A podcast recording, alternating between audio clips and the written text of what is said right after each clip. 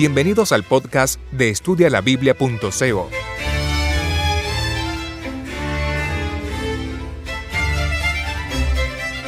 Estudio de Daniel capítulo 7.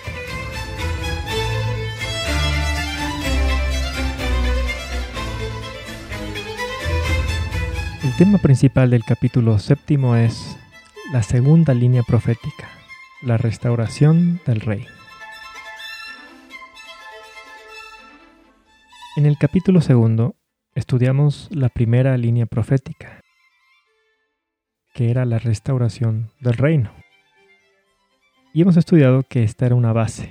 Tenemos un esquema cronológico de los reinos de este mundo hasta la restauración del reino eterno del reino de Dios. En este capítulo vamos a estudiar la siguiente restauración que es la restauración del rey. En el capítulo segundo, los reinos humanos estaban representados por una estatua, una imagen, y con distintos metales que iban decayendo en valor de la cabeza a los pies. Teníamos la cabeza de oro, los pechos y brazos de plata o reino inferior, luego un tercer reino de bronce, luego un cuarto reino de hierro, luego un reino dividido, que serán los diez dedos los pies con los diez dedos de hierro y barro cocido, y finalmente el reino de Dios, representado por la roca. En Daniel 2, 37 al 38, identificamos al primer reino, al reino de oro, la cabeza, como Babilonia. Luego en Daniel capítulo 5, en Daniel 5:28 identificamos al reino inferior que le seguía al reino de oro como Medo-Persia. Pues bien, ahora tenemos la segunda línea profética que no nos va a revelar otros reinos, pero nos va a dar más detalles acerca de esta base, va a construir sobre esta base que ya tenemos. En el primer versículo leemos que en el primer año de Belsasar, rey de Babilonia, como hemos venido estudiando en este libro, muchas veces el primer versículo es la clave para descifrar el tema que se va a tratar en el capítulo. Y desde el primer versículo de este capítulo se utiliza la palabra rey y se nos da la pista de que este capítulo va a tratar sobre un rey.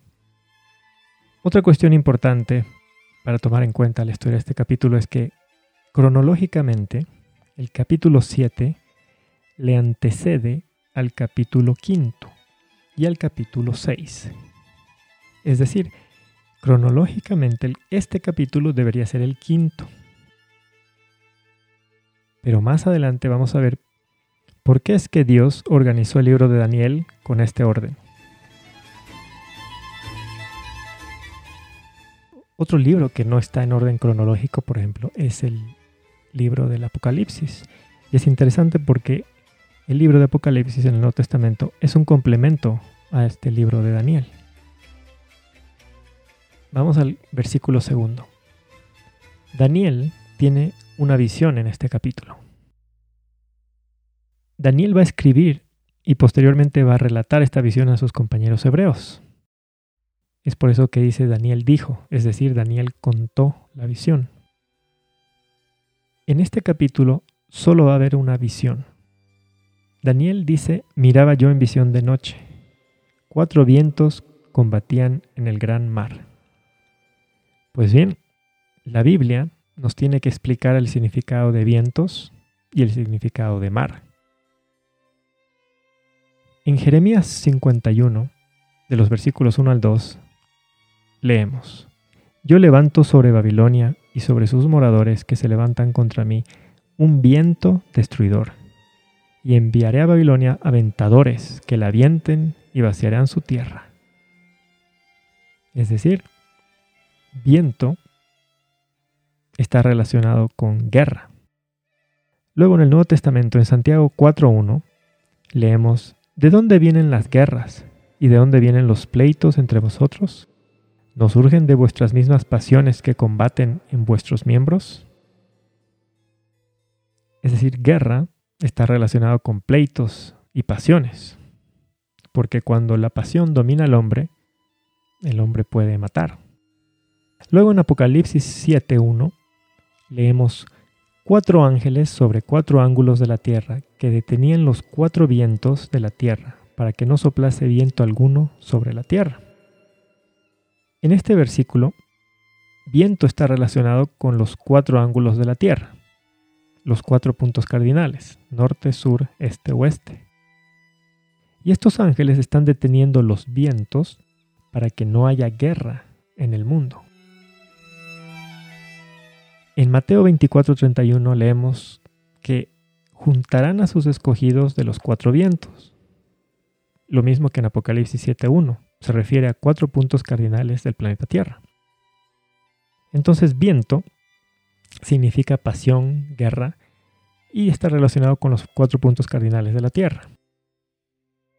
En relación a Apocalipsis 7.1, donde dice para que no soplase viento alguno, vamos a leer en el libro El conflicto de los siglos, la página 672, párrafo 0, o en otras versiones en la página 600, el primer párrafo. Cuando Él, Cristo, abandone el santuario, las tinieblas envolverán a los habitantes de la tierra. Durante ese tiempo terrible, los justos deben vivir sin intercesor a la vista del Santo Dios. Nada refrena ya a los malos, y Satanás domina por completo a los impenitentes empedernidos. La paciencia de Dios ha concluido. El mundo ha rechazado su misericordia, despreciado su amor y pisoteado su ley. Los impíos han dejado concluir su tiempo de gracia. El Espíritu de Dios, al que se opusieron obstinadamente, acabó por apartarse de ellos. Desamparados ya de la gracia divina, están a merced de Satanás, el cual sumirá entonces a los habitantes de la tierra en una gran tribulación final. Como los ángeles de Dios dejen ya de contener los vientos violentos de las pasiones humanas, todos los elementos de contención se desencadenarán el mundo entero será envuelto en una ruina más espantosa que la que cayó antiguamente sobre Jerusalén. Entonces, Ellen G. White relaciona también al viento con las pasiones humanas. Entonces, ¿qué simboliza el mar que Daniel ve en la visión? Pues en Apocalipsis 17:15 leemos, Las aguas que has visto, donde se sienta la ramera, son pueblos y muchedumbres y naciones y lenguas. Es decir, mar significa pueblos, naciones. En el libro Conflicto de los siglos, en la página 493, el párrafo 0, y en otras versiones en la 435, el primer párrafo, leemos que en Apocalipsis 17, un ángel explicó que las aguas representan pueblos, naciones y lenguas. Los vientos simbolizan luchas. Los cuatro vientos del cielo que combatían en la gran mar representan los terribles dramas de conquista y revolución por los cuales los reinos alcanzaron el poder. Vamos al tercer versículo del capítulo séptimo. Daniel ve cuatro bestias que suben en orden sucesivo del mar. ¿Qué significan las bestias? En Marcos 4, del 30 al 31 leemos, ¿A qué haremos semejante el reino de Dios? ¿O con qué parábola le compararemos? Es como el grano de mostaza, que cuando se siembra en la tierra es la más pequeña de todas las simientes que hay en la tierra, mas después de sembrado sube y se hace la mayor de todas las legumbres, y echa grandes ramas de tal manera que las aves del cielo puedan morar bajo su sombra. Vamos a leer un comentario sobre este versículo en el libro Palabras de vida del Gran Maestro, en la página 54, el párrafo 2. El germen que se halla en la semilla crece en virtud del desarrollo del principio de vida que Dios ha implantado en él. Su desarrollo no depende del poder humano. Tal ocurre con el reino de Cristo. Es una nueva creación. Sus principios de desarrollo son opuestos a los que rigen los reinos de este mundo. Los gobiernos terrenales prevalecen por la fuerza física, mantienen su dominio por la guerra, pero el fundador del nuevo reino es el príncipe de paz. El Espíritu Santo representa a los reinos del mundo bajo el símbolo de bestias fieras de rapiña. Pero Cristo es el Cordero de Dios que quita el pecado del mundo. Juan 1.29. En su plan de gobierno no hay empleo de fuerza bruta para forzar la conciencia. Los judíos esperaban que el reino de Dios se estableciese en la misma forma que los reinos del mundo. Para promover la justicia, ellos recurrieron a las medidas externas, trazaron métodos y planes, pero Cristo implanta un principio, inculcando la verdad y la justicia, contrarresta el error y el pecado. Entonces las bestias, como vamos a seguir analizando más adelante, simbolizan a los reinos de este mundo, que se establecen por medio de fuerza bruta. Vamos a los versículos 4 al 8. Estas bestias no suben del mar al mismo tiempo, sino que suben siguiendo un orden cronológico. Pues leemos la primera bestia, he aquí otra segunda, después de esto he aquí otra, y he aquí la cuarta. Hay un orden cronológico, lo que nos va indicando que los reinos se suceden en orden cronológico. En el versículo 4 tenemos la primera bestia. Y leemos que la primera era como un león y tenía alas de águila. Yo estaba mirando hasta que sus alas fueron arrancadas y fue levantada del suelo. Luego se quedó erguida sobre los pies a manera de hombre y le fue dado un corazón de hombre. La descripción nos dice que la primera bestia, que era un león, tenía alas que le fueron arrancadas. Y a esta bestia, una vez levantada del suelo, le es dado un corazón de hombre. Esta descripción concuerda con la conversión del rey Nabucodonosor en el capítulo cuarto, pues en la sentencia de Dios al rey Nabucodonosor, recordemos que le fue dicho, sea cambiado su corazón de hombre, sea, sea le dado un corazón de animal. Eso en Daniel 4:16 se refiere a la pérdida de la razón y de la gloria de Nabucodonosor.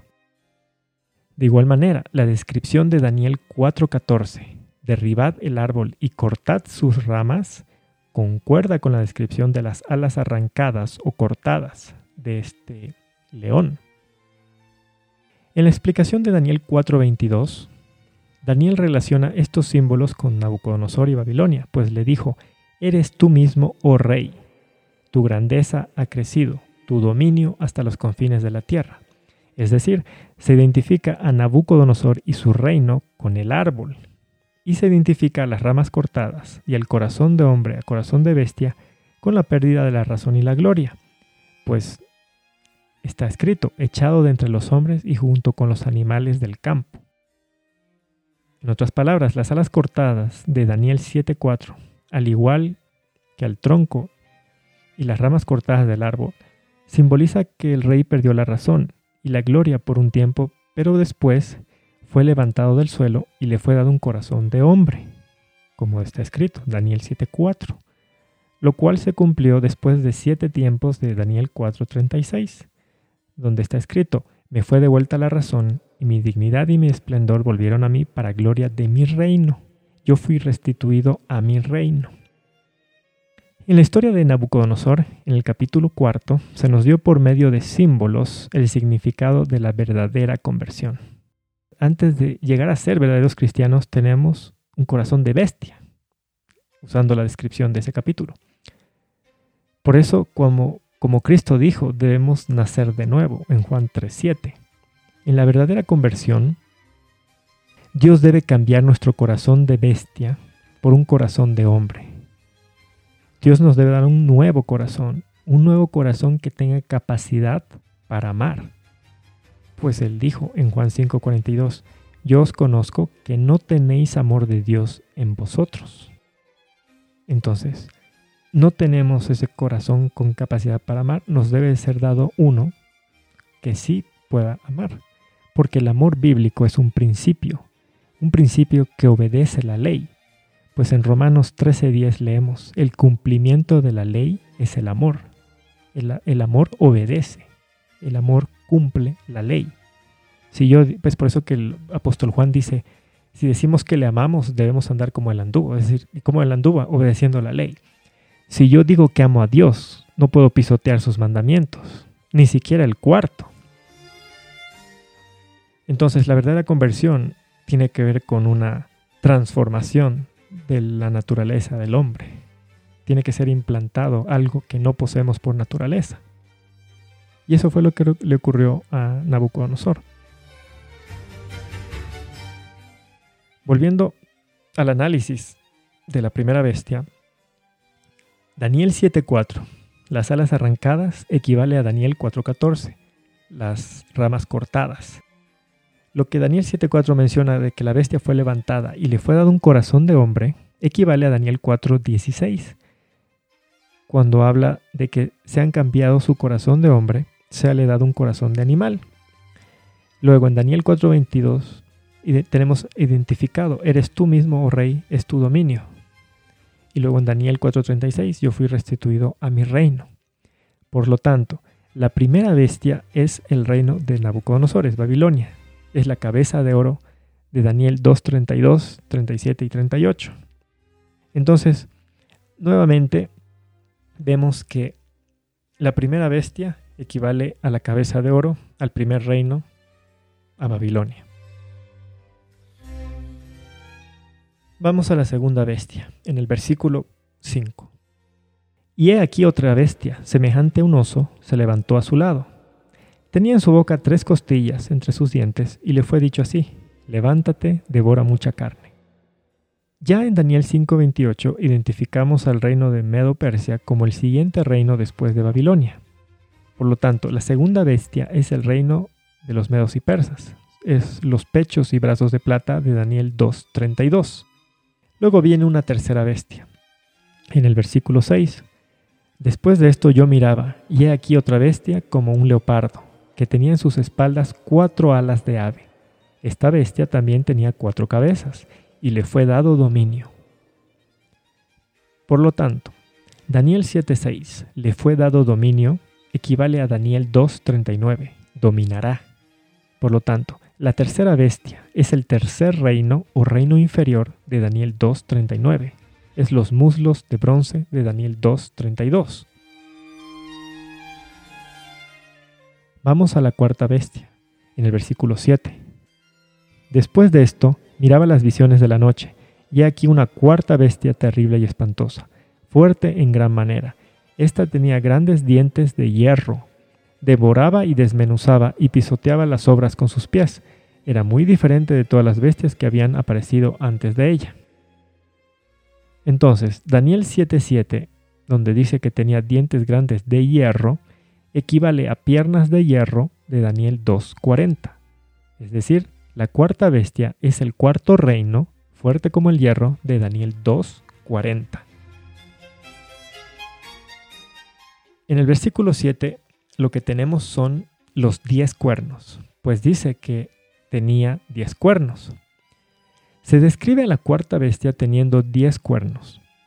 Esta descripción corresponde a la descripción de los pies de la estatua del capítulo segundo, que tenía 10 dedos, en parte de hierro y en parte de barro cocido, es decir, el reino dividido. Por tanto, Daniel 7:7, los 10 cuernos, equivale a los 10 dedos de los pies, en parte hierro, en parte barro cocido, de Daniel 2:42. Los 10 cuernos representan el reino dividido, que se mezclará por medio de alianzas humanas, pero no se pegará el uno con el otro, así como el hierro no se mezcla con el barro. Daniel 2, 42 al 43. Entonces, hasta ahora hemos, estamos viendo que las bestias están siguiendo el mismo orden cronológico y sobre la misma base de Daniel 2. El león equivale a la cabeza de oro, el oso al reino inferior de plata, el leopardo al tercer reino de bronce, y el otro animal o la otra bestia equivale al cuarto reino, al reino de hierro. Y los diez cuernos de la bestia equivalen a los diez dedos de la estatua, que es el reino dividido. Pero ahora vemos que se agrega sobre esta base otro detalle, un nuevo elemento, un nuevo reino. En el versículo 8 leemos, Mientras yo contemplaba los cuernos, he aquí que otro cuerno, uno pequeño, crecía entre ellos. Y delante de él fueron arrancados tres de los cuernos anteriores, y he aquí que en este cuerno había ojos como de hombre y una boca que hablaba blasfemias. O según la traducción dice, hablaba arrogancias. Aquí tenemos un nuevo reino en el esquema cronológico de Daniel, y es el cuerno pequeño. En la descripción de este reino, se establece que este reino debe surgir cronológicamente después de los diez cuernos y en el mismo territorio geográfico de los diez cuernos, ya que dice crecía entre ellos, hasta que finalmente tiene que llegar al poder cuando, como dice la descripción, delante de él fueron arrancados tres de los cuernos anteriores. Esto indica que este reino del cuerno pequeño ejerce un poder político o civil al igual que los, el resto de los otros reinos. Luego, en el versículo 9, tenemos un, una nueva, un nuevo elemento. Leemos que estaba mirando hasta que fueron puestos unos tronos, y se sentó un anciano de días. Su vestidura era blanca como la nieve, y el cabello de su cabeza era como la lana limpia. Su trono era como llama de fuego, y sus ruedas fuego ardiente. Versículo 10. Un río de fuego procedía y salía de delante de él Millares de millares le servían y millones de millones asistían delante de él. El juez se sentó y los libros fueron abiertos. Lo que tenemos aquí es una escena de juicio. Tenemos un juez, un tribunal y un juicio con unos libros abiertos. Entonces, en el orden cronológico, después del cuerno pequeño de, ocurre una escena de juicio. Luego, en el versículo 11, después de la escena de juicio, viene una escena de destrucción, pues dice, yo, entonces miraba a causa del sonido de las grandes palabras que hablaba el cuerno, es decir, el cuerno pequeño. Miraba hasta que mataron a la bestia, y su cuerpo fue destrozado y entregado para ser quemado en el fuego. Es una escena de destrucción. Esta escena equivale a la escena del capítulo 2, donde dice, fue también desmenuzado el hierro, el barro cocido, el metal, la plata y el oro. Daniel 2, 34, 35. Vamos a volver a analizar lo que, el esquema que tenemos en Daniel 7 en relación a la base de Daniel 2. Como dijimos, el león es el primer reino que ya identificamos como Babilonia, la cabeza de oro. Luego le sigue otro reino, que es el oso, el reino inferior, la plata, es Medopersia. Luego un tercer reino de bronce, que equivale al leopardo. Después de este tiene que venir un cuarto reino, el de hierro. Y posteriormente a este tiene que venir un reino dividido, que son los diez cuernos, que son los diez dedos en, en las pies de la estatua, Después del reino dividido debe venir el reino del cuerno pequeño. Luego del cuerno pequeño tiene que haber un juicio. Después del juicio tiene que venir la roca, el reino de Dios, que destruye a todos los otros reinos terrenales. Esta es la base que tenemos. Ya hemos analizado esto en el capítulo 2, pero ¿cuándo debe ocurrir esta destrucción? Pues esta destrucción no ocurre en la segunda venida. Esta destrucción debe ocurrir después del milenio. Entonces vamos a leer en Apocalipsis capítulo 20, donde habla de ese milenio después de la segunda venida de Cristo. Vi un ángel que descendía del cielo con la llave del abismo y una gran cadena en la mano y prendió al dragón, la serpiente antigua, que es el diablo y Satanás, y lo ató por mil años. Lo arrojó al abismo, lo encerró y puso su sello sobre él para que no engañase más a las naciones hasta que fuesen cumplidos mil años. Después de esto debe ser desatado por un poco tiempo. Y vi tronos y se sentaron sobre ellos los que recibieron facultad de juzgar. Vi las almas de los decapitados por causa del testimonio de Jesús y por la palabra de Dios los que no habían adorado a la bestia ni a su imagen, y que no recibieron la marca en sus frentes ni en sus manos, y vivieron y reinaron con Cristo mil años. Pero los otros muertos no volvieron a vivir hasta que se cumplieron mil años. Esta es la primera resurrección. Bienaventurado y santo el que tiene parte en la primera resurrección. La segunda muerte no tiene potestad sobre estos, sino que serán sacerdotes de Dios y de Cristo, y reinarán con él mil años.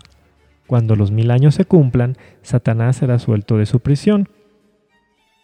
Y luego en el versículo 10 leemos que después de que ha soltado su prisión, es lanzado al lago de fuego y azufre, que es la muerte segunda, junto con la bestia del falso profeta.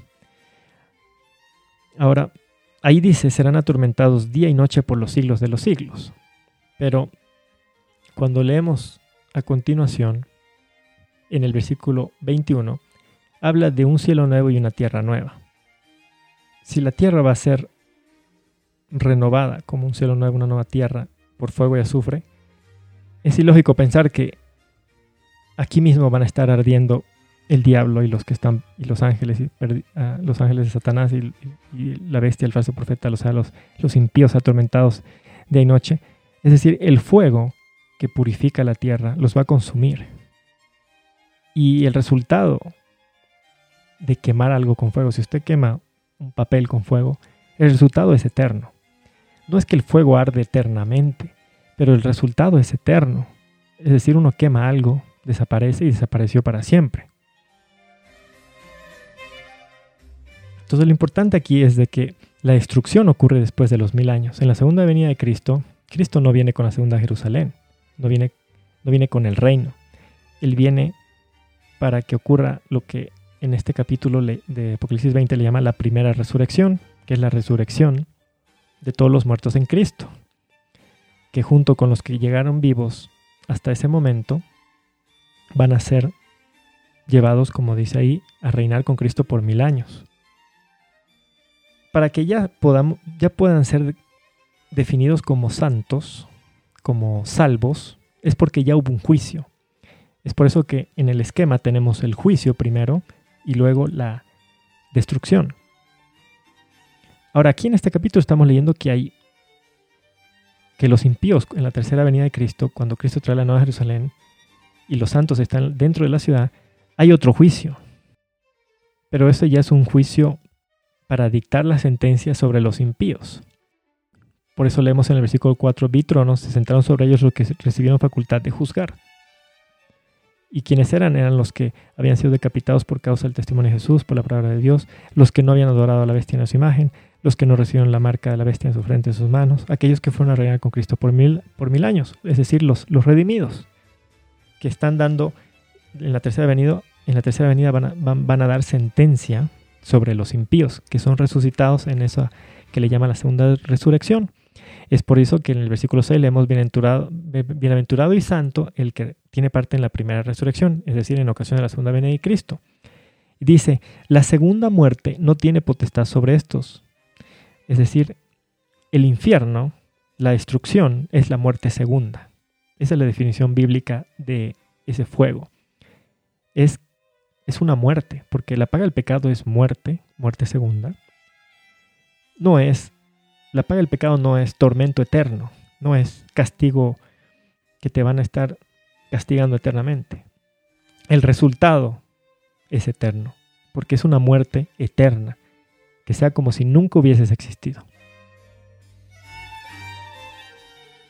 Pues bien, en el versículo 12 de Daniel capítulo 7 leemos, pero le fue dada prolongación de vida hasta un tiempo definido.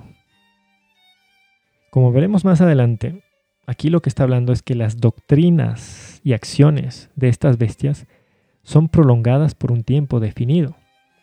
Lo que estas bestias, estos imperios hicieron, el espíritu diabólico que les llevó a hacer, fue prolongado. No estamos hablando de prolongación de vida a un ser humano o a un reino específico. ¿Ok? Porque, recordemos, estamos hablando de imperios, no de hombres. Es cierto que un imperio tiene una cabeza visible. En el caso de Babilonia, Nabucodonosor. Pero Nabucodonosor murió y ¿quién tomó las riendas del reino? Su nieto, Belsasar. Es decir, el hombre va y viene, pero el imperio puede seguir a la cabeza de otro hombre. ¿Por qué es importante esto? Porque hay gente que luego estudia las bestias en Apocalipsis y empieza a decir que son hombres. Y cuando llega a la cabeza que fue herida de muerte, dice este hombre representa a un hombre que, como dice, le fue dado prolongación de vida o la herida de muerte sanó, piensan que es un hombre que va a volver de la muerte, que va como que resucitar.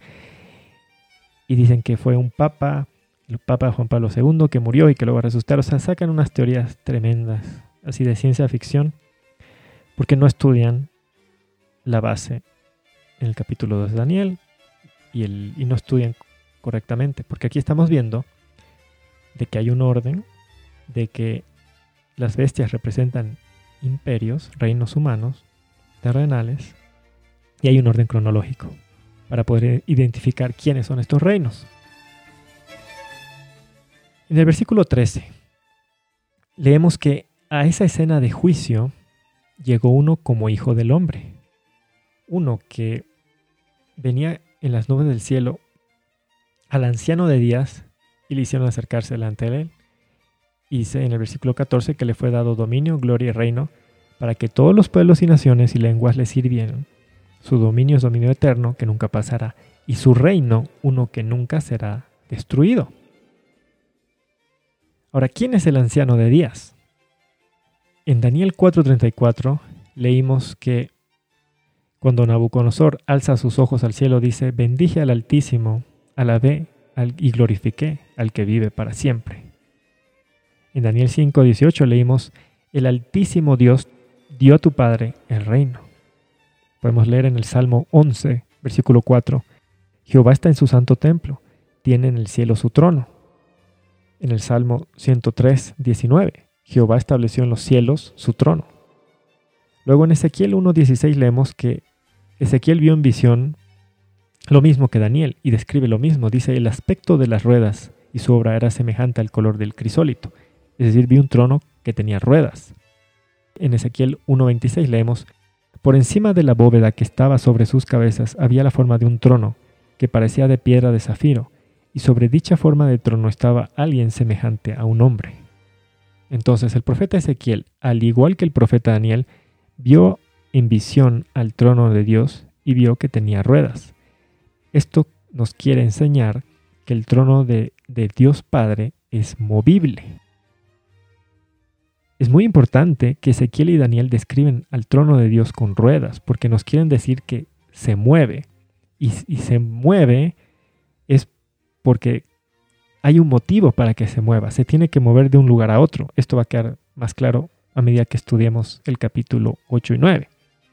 El trono de Dios tiene que ser movible. ¿Por qué? Porque se va a mover del lugar santo al lugar santísimo del santuario celestial. Ese es su santo templo. Vamos a leer en el libro Profetas y Reyes, en la página 393, el párrafo 1. A orillas del río Chebar, Ezequiel contempló un torbellino que parecía venir del norte. Una gran nube con un fuego envolvente y en derredor suyo un resplandor y en medio del fuego una cosa que parecía como de ámbar. Cierto número de ruedas entrelazadas unas con otras eran movidas por cuatro seres vivientes. Muy alto por encima de estos veíase la figura de un trono que parecía de piedra de zafiro, y sobre la figura del trono había una semejanza que parecía un hombre sentado en él. Y apareció en los querubines la figura de una mano humana debajo de sus alas. Las ruedas eran tan complicadas en su ordenamiento que a primera vista parecían confusas, y sin embargo se movían en armonía perfecta. Seres celestiales, sostenidos y guiados por la mano que había debajo de las alas de los querubines, impelían aquellas ruedas. Sobre ellos, en el trono de zafiro, estaba el Eterno, y en derredor del trono había un arco iris, emblema de la misericordia divina. Por lo tanto, el anciano de días es Dios Padre, el Altísimo que se sienta en el trono y que se nos indica que tiene un trono con ruedas. Un trono que tiene que ser movible y que de acuerdo a la visión de Ezequiel, lo identifica al norte. Esto es importante porque cuando estudiemos el santuario vamos a ver que tenía elementos que se encontraban uno al norte, otro al sur, otro al este, el otro al oeste. Entonces estamos estudiando que el trono de Dios se encuentra al lado norte. Entonces el anciano de días es Dios Padre. ¿Quiénes son los millones de millones que vio Daniel? En Mateo 18:10 leemos, Mirad, no tengáis en poco a ninguno de estos pequeños, porque os digo que sus ángeles en los cielos ven siempre el rostro de mi Padre que está en los cielos. Luego, en el libro El conflicto de los siglos, en la página 533, el párrafo 2, y en otras versiones en la página 471, el párrafo 2, dice, Así se presentó la visión del profeta al día grande y solemne que en que los caracteres y vidas de los hombres habrán de ser revisados ante el juez de toda la tierra, y en que a todos los hombres se les dará conforme a sus obras. El anciano de días es Dios el Padre.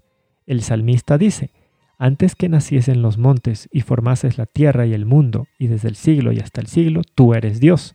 Salmos 92. Es el autor de todo ser y toda ley quien debe presidir en el juicio, y millares de millones de millones de santos ángeles, como ministros y testigos, están presentes en este gran tribunal. Por lo tanto, los millones de millones son los ángeles testigos que anotan todas las obras de los hombres en los registros que están en el cielo. Ahora, hemos leído que hay libros abiertos en esta escena de juicio.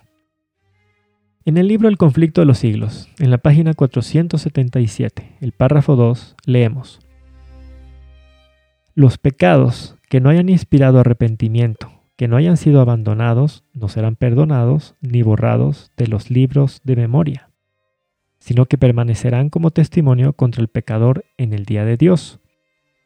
¿Puede el pecador haber cometido sus malas acciones a la luz del día o en la oscuridad de la noche? Eran conocidas y manifiestas para aquel a quien tenemos que dar cuenta. Hubo siempre ángeles de Dios que fueron testigos de cada pecado y lo registraron en los libros infalibles. El pecado puede ser ocultado, negado, encubierto para un padre, una madre, una esposa, para los hijos y los amigos. Nadie, fuera de los mismos culpables, tendrá tal vez la más mínima sospecha del mal. No deja por eso de quedar al descubierto ante los seres celestiales. La oscuridad de la noche más sombría, el misterio de todas las artes engañosas, no alcanza a velar un solo pensamiento para el conocimiento del Eterno. Dios lleva un registro exacto de todo acto injusto e ilícito. No se deja engañar por una apariencia de piedad. No se equivoca en su apreciación del carácter. Los hombres pueden ser engañados por entes de corazón corrompido, pero Dios penetra todos los disfraces y lee la vida interior. Va a llegar el día, en ocasión de la tercera venida de Cristo, cuando esos libros van a ser abiertos y se va a dar a conocer los pecados de los hombres, de los que salieron reprobados en el juicio. Porque se va a saber por qué tales hombres van a experimentar la muerte segunda. Es por eso que los santos van a dar un juicio, una sentencia, y van a dictar sentencia en juicio justo, porque van a, se va a saber todo. Entonces, esos libros que fueron abiertos son el libro de buenas obras, descrito en Malaquías 3:16. También hay un libro de malas obras, descrito en Isaías 65, de los versículos 6 al 7. Y también hay un libro de la vida, del que leemos en Apocalipsis 3:5 y también Filipenses 4:3. Entonces, en el día de nuestro juicio, se van a abrir nuestros libros de buenas y malas obras que fueron anotados por los ángeles testigos durante toda nuestra vida. Finalmente, Daniel vio a uno como hijo del hombre, que se presenta ante el anciano de días. ¿Quién es el hijo del hombre? Mateo 9, del 4 al 6, leemos que Jesús dijo, Para que sepáis que el Hijo del Hombre tiene autoridad para perdonar pecados en la tierra. En Mateo 16:13 leemos, al hablar de sí mismo, Cristo dijo, ¿quién dicen los hombres que es el Hijo del Hombre? Por lo tanto, el Hijo del Hombre es Cristo que se presenta en el juicio ante Dios Padre. Cristo está ante el Padre para ser el mediador entre Dios Padre y nosotros pecadores, tal y como está escrito en 1 Timoteo 2.5. Porque hay un solo Dios y un solo mediador entre Dios y los hombres, Jesucristo hombre. Y también en Hebreos 9.15, donde dice de Cristo que es mediador del nuevo pacto. En Hebreos 8.1 leemos, en resumen, lo que venimos diciendo es esto, tenemos tal sumo sacerdote que se sentó a la diestra del trono de la majestad en los cielos, ministro del lugar santísimo y del verdadero tabernáculo que levantó el Señor y no el hombre. Ese verdadero tabernáculo, santuario o templo es el santuario celestial, donde está el trono de Dios, donde está Cristo en calidad de sumo sacerdote, en calidad de mediador ante Dios Padre y ante la ley.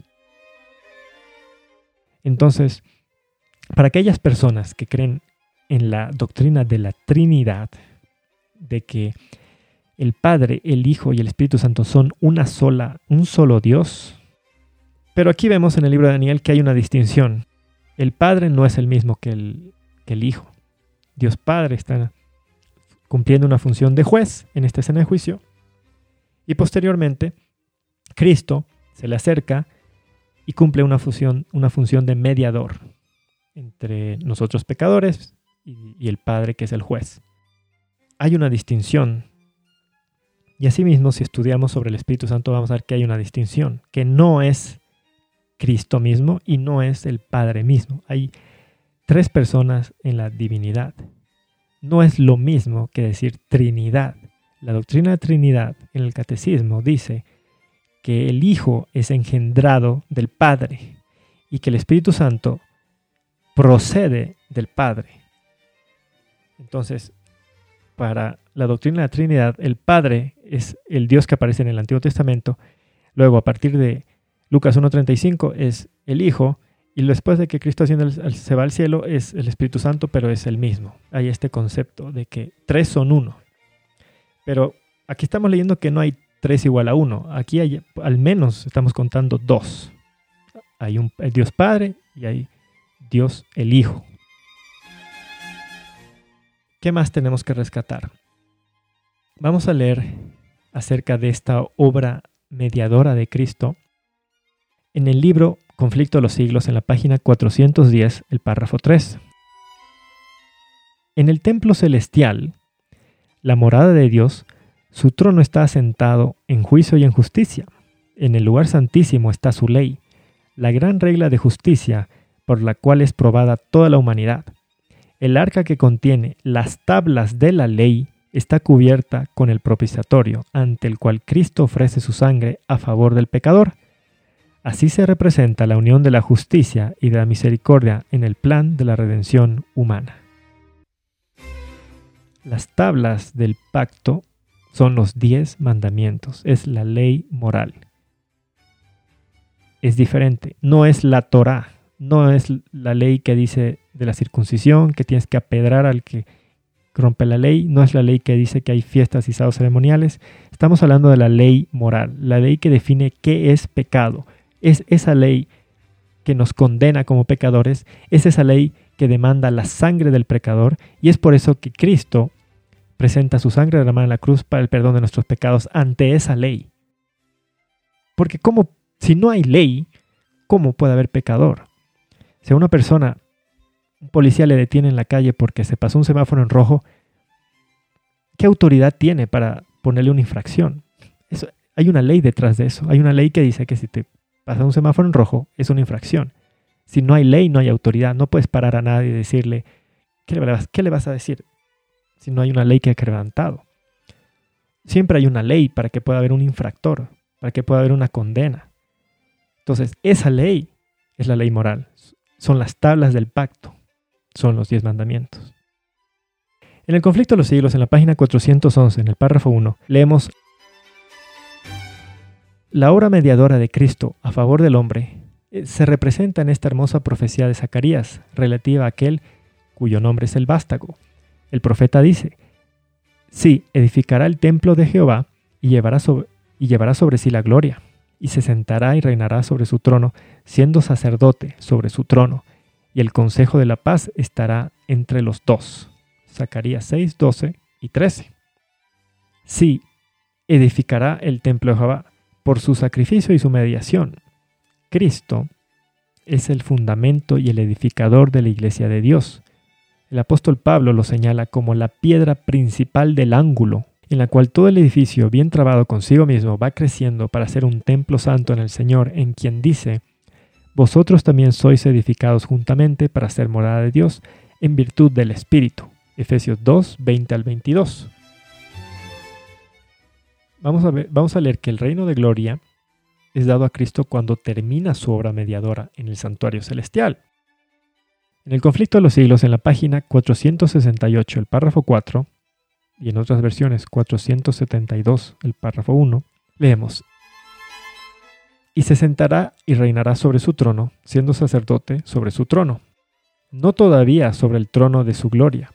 El reino de la gloria no le ha sido dado aún, solo cuando su hora mediadora haya terminado, le dará el Señor Dios el trono de David su padre, un reino del que no habrá fin. Lucas 1, 32, 33. Como sacerdote, Cristo está sentado ahora con el Padre en su trono. Apocalipsis 3, 21. En el trono, en compañía del Dios eterno que existe por sí mismo, está aquel que ha llevado nuestros padecimientos y con nuestros dolores. Isaías 53, 4. Quien fue tentado en todo punto, así como nosotros, mas sin pecado. Hebreos 4:15, para que pudiese también socorrer a los que son tentados. Hebreos 2:18. Si alguno pecare, abogado tenemos para con el Padre, a saber Jesucristo el justo. Primera de Juan 2:1.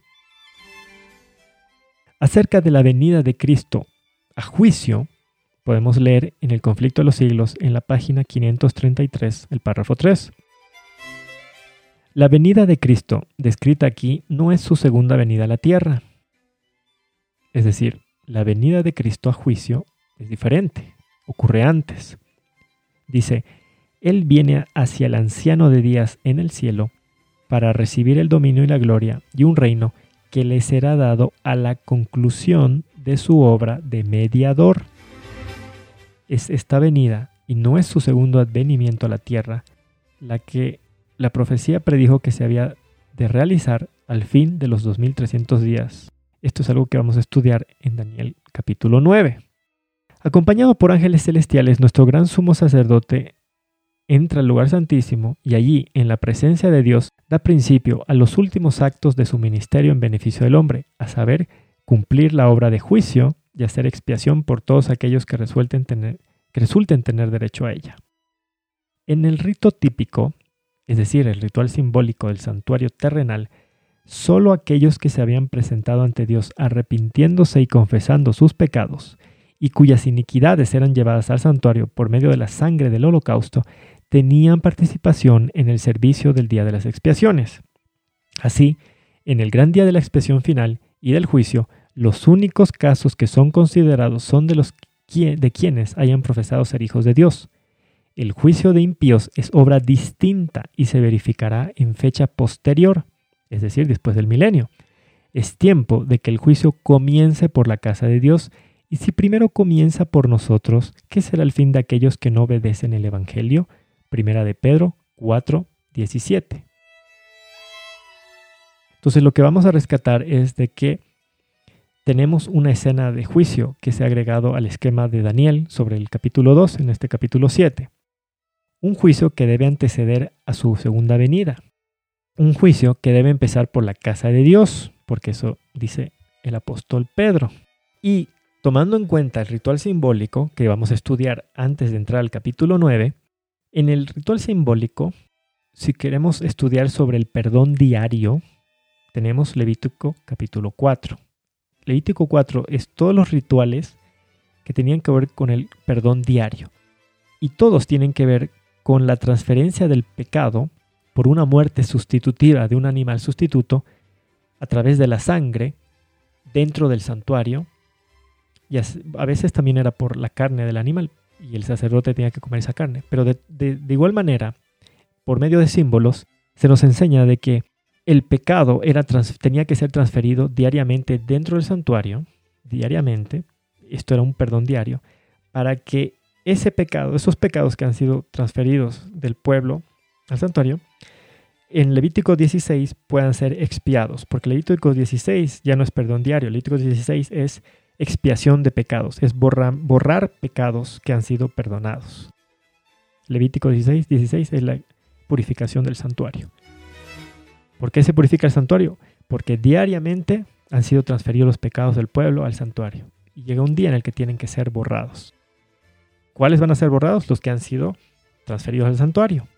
Entonces, si yo no tengo esto, yo soy consciente de esto, si mi pecado yo no pido perdón diariamente para que sea transferido al santuario celestial por medio de la sangre de Cristo, en el juicio no va a ser tomado en cuenta mi caso. O sea, ¿cómo va a ser borrado mi pecado si yo nunca he pedido que sea transferido al santuario? Porque el israelita tenía que llevar un cordero, tenía que sacrificarlo y tenía que confiar en que el sacerdote, cuando ingrese con la sangre del animal, la asperjaba sobre el velo que, detrás del cual estaba el arca que contenía los diez mandamientos, yo tenía que ser consciente de eso.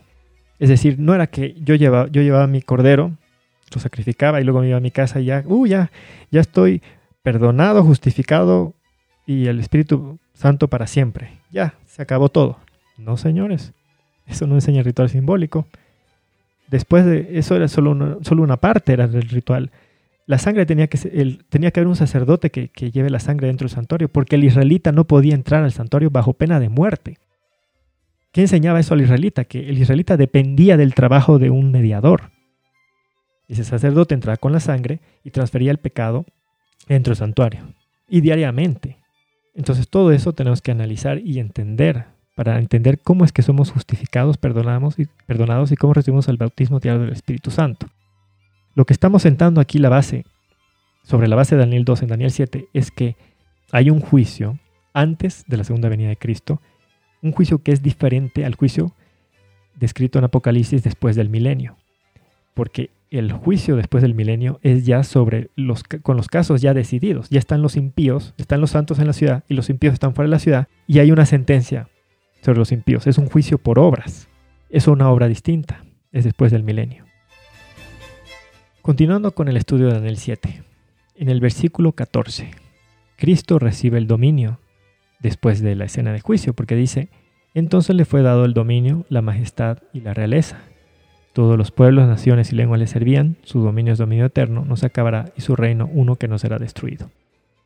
Como ya hemos leído en el conflicto de los siglos, cuando Cristo concluye su obra de mediador, de sumo sacerdote en el santuario celestial, recién va a recibir el dominio del reino de gloria, el dominio del reino eterno, representado por la piedra en el capítulo segundo. Ahora, entre el versículo 13 y 14 de Daniel 7 hay un tiempo, porque tenemos escena de juicio y luego tenemos que se acaba la obra de Cristo como mediador y le es entregado el dominio, la majestad y la realeza para que venga por segunda vez a la tierra. Hay un tiempo entre el versículo 13 y el 14.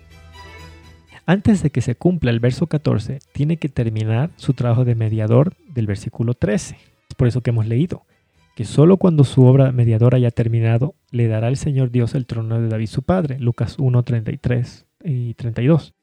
O también como hemos leído que le será dado a la conclusión de su obra de mediador el reino. Ahora, en la parábola de las diez vírgenes, Cristo mismo reveló que el reino de gloria no lo puede recibir hasta que termine su obra de mediador, hasta que Cristo regrese de las bodas. Vamos a leer en el conflicto de los siglos en la página 480 desde el párrafo 2, en otras versiones desde la página 423 el párrafo 2, lo siguiente. Según la parábola, fueron las que tenían aceite en sus vasos con sus lámparas quienes entraron a las bodas. Los que junto con el conocimiento de la verdad de las escrituras tenían el espíritu y la gracia de Dios, y que en la noche de su amarga prueba habían esperado con paciencia, escrudiñando la Biblia en busca de más luz, fueron los que reconocieron la verdad referente al santuario en el cielo y al cambio de ministerio del Salvador, y por fe le siguieron en su obra en el santuario celestial. Y todos los que por el testimonio de las Escrituras aceptan las mismas verdades, siguiendo por fe a Cristo mientras se presentan ante Dios para efectuar la última obra de mediación y para recibir su reino, Daniel 7:14, a la conclusión de esta, todos esos están representados como si entraran en las bodas. En Isaías 9, de los versículos 6 al 7, leemos acerca de Cristo como hombre. Porque un niño nos es nacido, un hijo nos es dado, y el dominio estará sobre su hombro. Se le llamará su nombre admirable consejero, Dios fuerte, Padre eterno, príncipe de paz. Cristo, el Hijo de Dios, es llamado príncipe. El reino se le debe dar a alguien que tenga la autoridad de recibir dominio y autoridad de gobernar.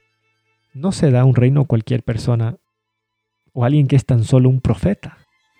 El reino solo se le puede dar a un príncipe. Si Cristo recibe el reino de Dios Padre, es porque Cristo tiene la autoridad y la potestad, porque Cristo es el príncipe de paz, tal como leímos en Lucas 1, 31 al 33. ¿Qué se le dijo a María? He aquí concebirás en tu vientre y darás a luz a un hijo, y llamarás su nombre Jesús este será grande y será llamado Hijo del Altísimo, y el Señor Dios le dará el trono de su padre David. Ahora David era, fue rey de Israel, y el hijo del rey es un príncipe. Y David tuvo un hijo que fue Salomón, pero Salomón vivió y murió. Y actualmente no existe ese reino, ¿no es cierto? En el Medio Oriente. Ese reino que se pelean entre Israel y Palestina.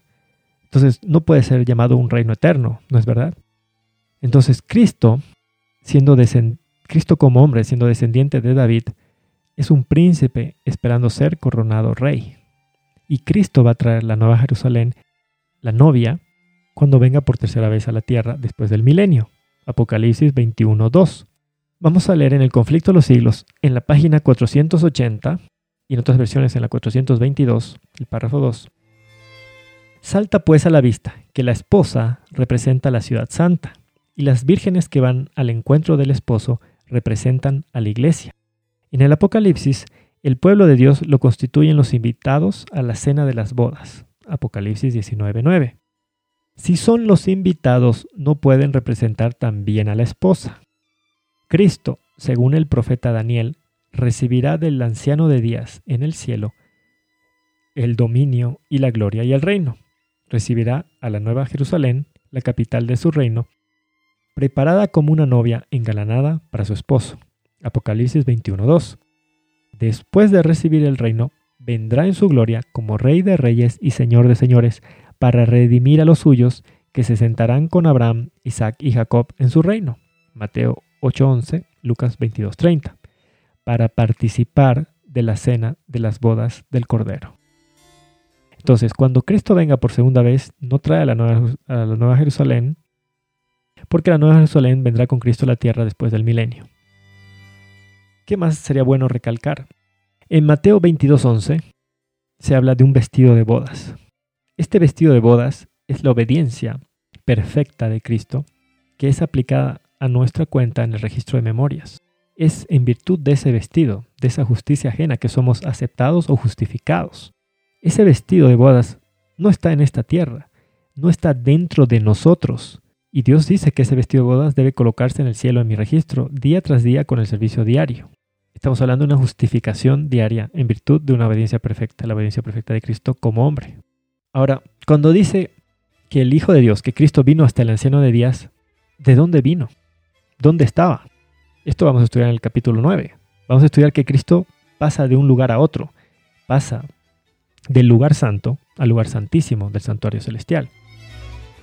Y antes de presentarse ante el anciano de días en lugar santísimo, Cristo debía revestirse de vestiduras de sumo sacerdote. Pues antes de eso Cristo solo está con vestiduras sacerdotales, pero para entrar al lugar santísimo tiene que cambiar de vestiduras. Y vamos a ver que Daniel en visión va a ver a Cristo con vestiduras de sacerdote, no de sumo sacerdote. Y lo mismo con el, con el apóstol Juan. Lo ve con vestiduras sacerdotales y hay otros que lo ven con vestiduras sumos sacerdotales. Es decir, no puede tener, si hay un cambio de vestidura en Cristo, es porque está trabajando en dos lugares distintos, tal como estaba representado y simbolizado en el ritual simbólico, porque solo los sacerdotes entraban al lugar santo y los sumos sacerdotes al lugar santísimo, y las vestimentas eran diferentes.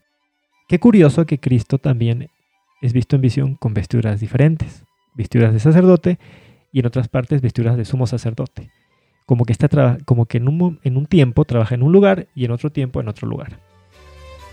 Ahora, ¿cuál es el esquema de Daniel, de Daniel 7? Siguiendo el orden cronológico del esquema que encontramos en Daniel 7, el juicio debe ocurrir después de la era del dominio del cuerno pequeño. Hay mucha gente que acusa a Ellen G. White, a los adventistas, de inventarse esto del juicio por el chasco de Guillermo Miller en 1844. Bíblicamente hablando, el profeta Daniel le es revelado una escena de juicio que ocurre después de la era del dominio del cuerno pequeño y antes de la segunda venida de Cristo, antes de la tercera venida de Cristo. Dios no necesita del juicio ni de libros de memoria, pues Él es omnisapiente y lo conoce todo de principio a fin por la eternidad.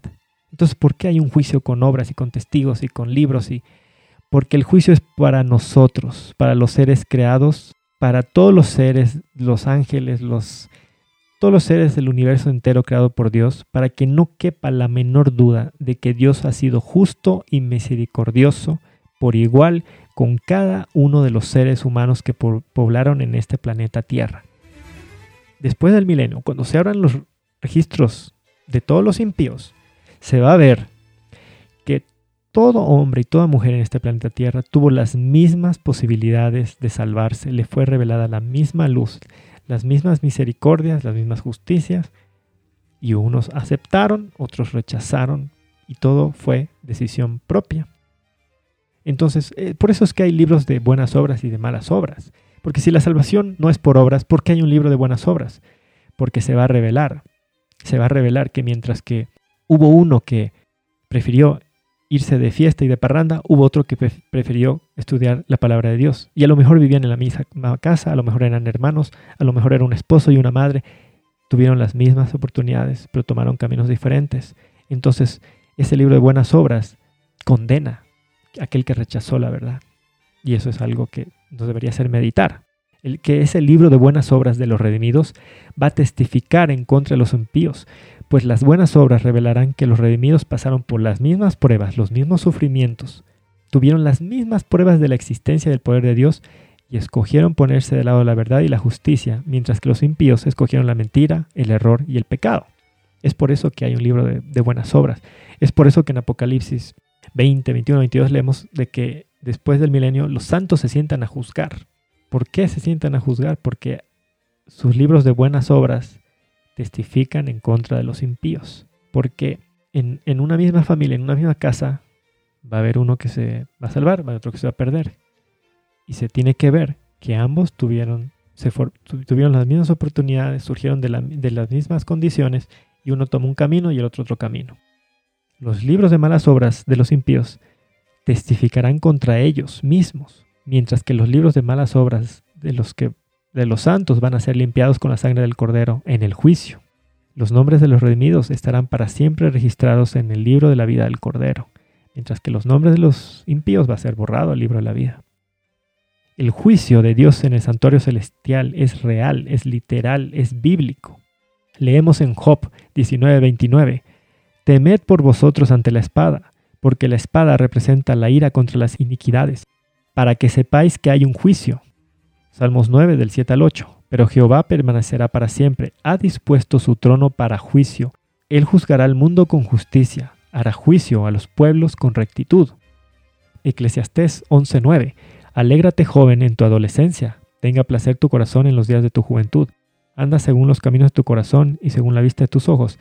Pero ten presente que por todas estas cosas Dios te traerá a juicio. Isaías 5:16 pero Jehová de los ejércitos será exaltado en el juicio. El Dios santo será reconocido como santo por su justicia. Isaías 54, 17. No prosperará ninguna herramienta que sea fabricada contra ti. tú condenarás toda lengua que se levante contra ti en el juicio. Mateo 5, 21 al 22. Habéis oído que fue dicho a los antiguos, no cometerás homicidio, y cualquiera que comete homicidio será culpable en el juicio. Pero yo digo que todo aquel que se enoja con su hermano será culpable en el juicio. Mateo 12, 36. Pero yo os digo que en el día del juicio los hombres darán cuenta de toda palabra ociosa que hablen. Hebreos 9, 27 al 28. Entonces, tal y como está establecido que los hombres mueran una sola vez y después el juicio, así también Cristo fue ofrecido una sola vez para quitar los pecados de muchos. 1 Pedro 4, 17. Porque es tiempo de que el juicio comience por la casa de Dios. Y si primero comienza por nosotros, ¿cómo será el fin de aquellos que no obedecen el Evangelio de Dios?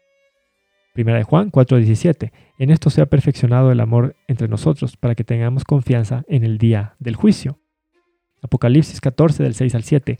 Vi a otro ángel que volaba en medio del cielo, que tenía el Evangelio eterno para predicarlo a los que habitan en la tierra, a toda nación raza, lengua y pueblo.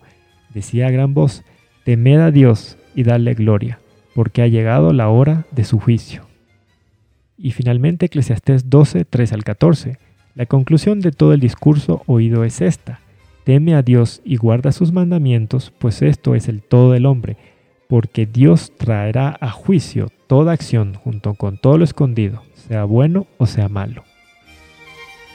Entonces, el juicio es bíblico, es literal. Daniel vio en visión una escena de juicio con un juez con libros abiertos y con un mediador entre, entre Dios y los hombres.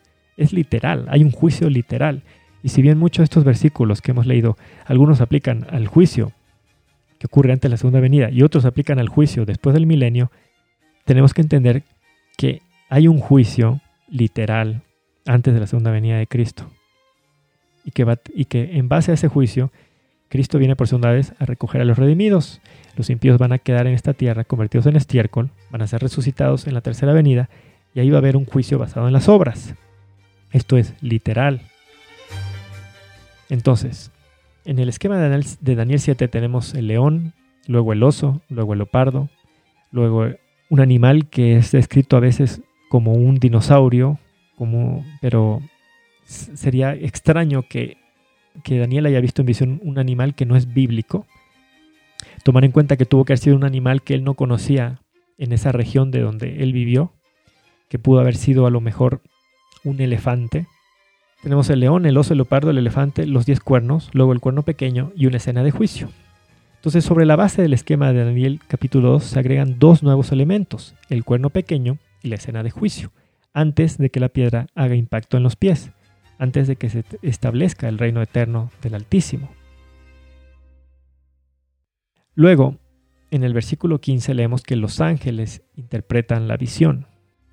En el versículo 15 tenemos el fin de la visión, Daniel dice, en cuanto a mí, Daniel, mi espíritu se turbó a causa de esto, y las visiones de mi cabeza me alarmaron. En el versículo 16, Daniel preguntó a uno de los ángeles que se encontraban allí qué significaba la visión. En los versículos 17 al 18 tenemos la interpretación del ángel. El ángel le respondió, Estas cuatro bestias son cuatro reyes que se levantarán en la tierra. Pero los santos del Altísimo tomarán el reino y lo poseerán por los siglos y por los siglos de los siglos. Fue una interpretación muy breve, pero tenemos claro que mucha gente utiliza esta partecita donde dice son cuatro reyes para decir que son cuatro hombres. Pero a lo largo desde el capítulo 2 hemos visto que es cierto que un reino tiene una cabeza visible, un rey, pero estamos hablando de reinos, porque el hombre muere y el reino continúa. En los versículos 19 al 22 leemos que Daniel no se quedó satisfecho con esta breve interpretación del ángel. Entonces formula una segunda pregunta. Lo que él pregunta es ¿qué significa la cuarta bestia? Los diez cuernos, el cuerno pequeño y la escena de juicio. En el versículo 23, el ángel responde acerca de la cuarta bestia. Le dice, la cuarta bestia será un cuarto reino en la tierra el cual será diferente de todos los otros reinos. Toda la tierra devorará, la trillará y despedazará. Entonces, estamos viendo que está hablando de un reino diferente a otros reinos. Entonces las bestias representan reinos. Está hablando en tiempo futuro el ángel porque dice, será, devorará, trillará. Es decir, es un tiempo futuro para los días de Daniel. Luego, el ángel da la explicación de los diez cuernos en el versículo 24. En cuanto a los diez cuernos de aquel reino, se levantarán diez reyes. Y después de los diez reinos dice, tras ellos se levantará otro, el cual será mayor que los primeros y derribará a tres reyes. Estamos estudiando poderes políticos. Cuando surge el cuerno pequeño, derriba tres reinos. Es decir, tiene un poder político y militar. Ahora, en el 25 tenemos la descripción del cuerno pequeño.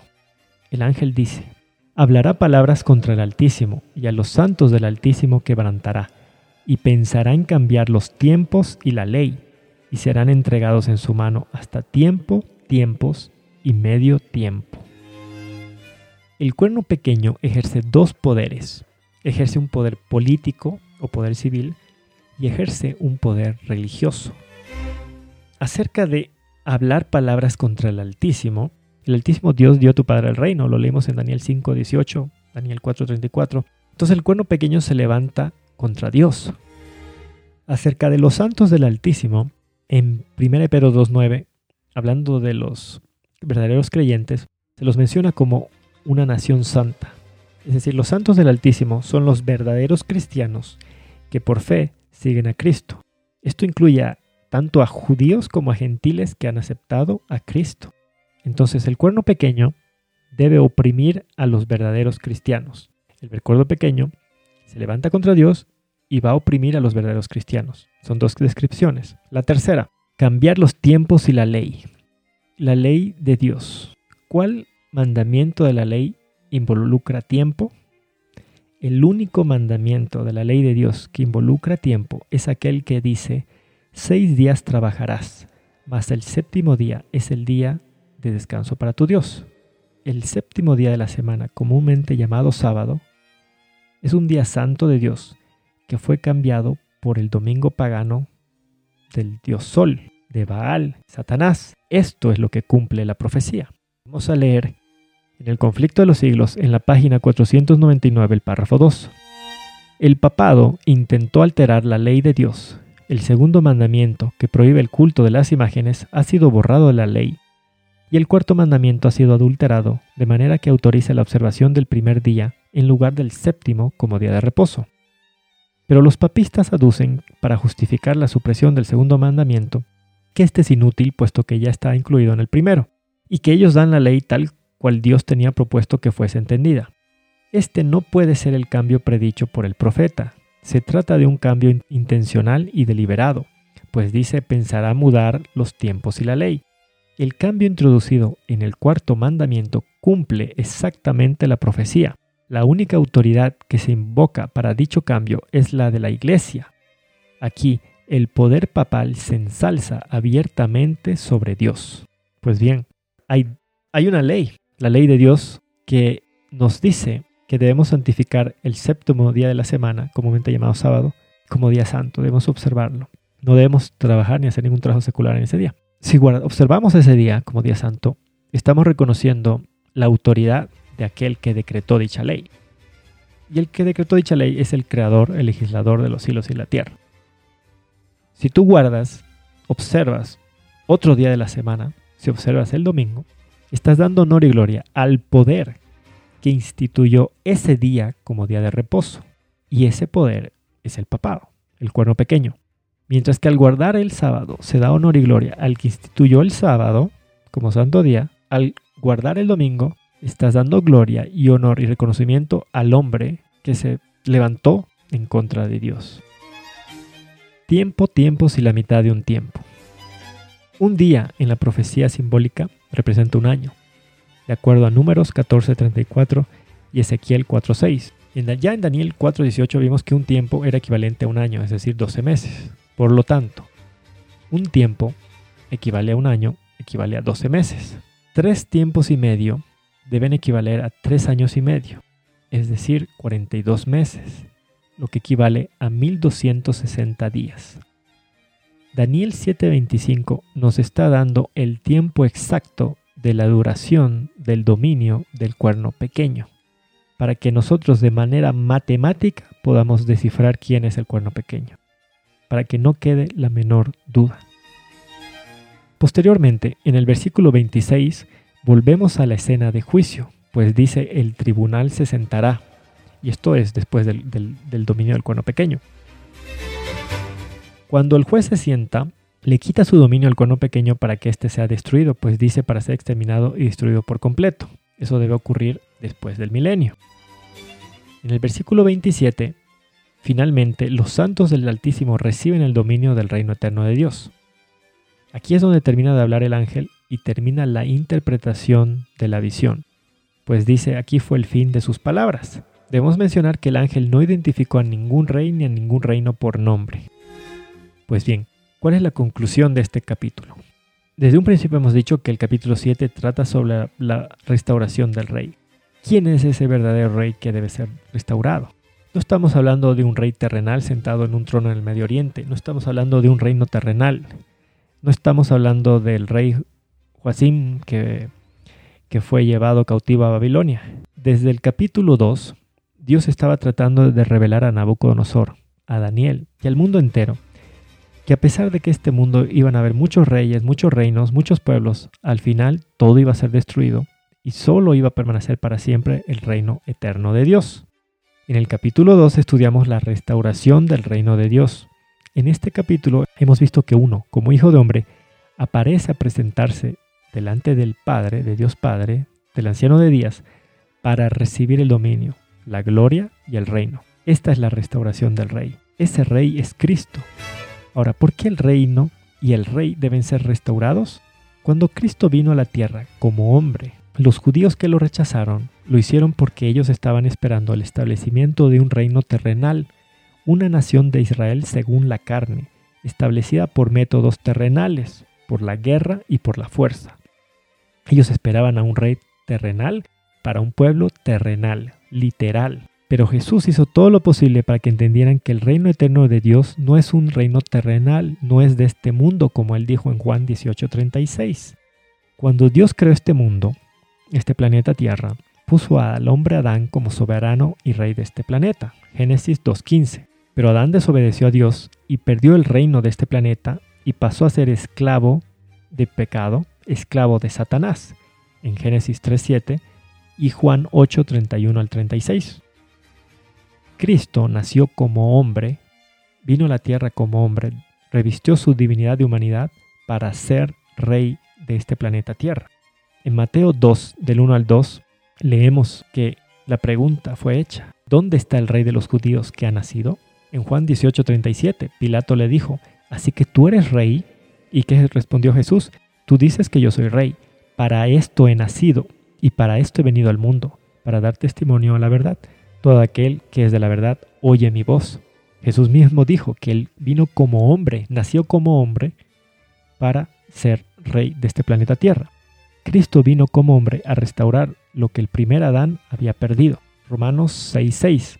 Sabemos que nuestro viejo hombre fue crucificado juntamente con él para que el cuerpo del pecado sea destruido, a fin de que ya no seamos esclavos del pecado. El rey que ha de ser restaurado al fin del tiempo es Cristo. Para terminar, vamos a leer Job capítulo 9, donde está escrito, ¿cómo se ha de justificar un hombre ante Dios? Si uno quisiera contender con él, no le podría responder una cosa entre mil. Él es sabio de corazón y poderoso en fuerza. ¿Quién se ha endurecido contra él y ha quedado ileso? Él hace cosas tan maravillosas que son inescrutables y maravillas que no se pueden enumerar. Si él cruza junto a mí y yo no le veo, él pasa sin que yo le comprenda. ¿Cómo pues podré responderle? ¿Podré yo escoger mis palabras para con él? Aun siendo justo, no podría responder, más bien pediría clemencia en mi causa. Si se trata de fuerzas, he aquí que es poderoso. Si se trata de juicio, ¿quién le convocará? Si me declaro justo, mi boca me condena. Si íntegro, él me declara culpable. ¿Soy íntegro? Ni yo mismo me conozco. Desprecio mi vida. Da lo mismo, por lo cual digo, al íntegro y al impío Él los consume.